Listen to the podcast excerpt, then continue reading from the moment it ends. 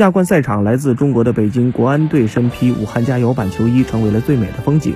本场比赛效力于国安的武汉籍国脚张稀哲在下半时登场，最终国安一比零击败泰国金来联队。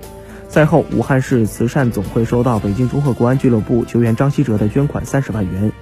张稀哲的父母都是老武汉。张稀哲三岁时在新华路体育运动学校直属幼儿园开始接触足球，显示出了极高的天赋。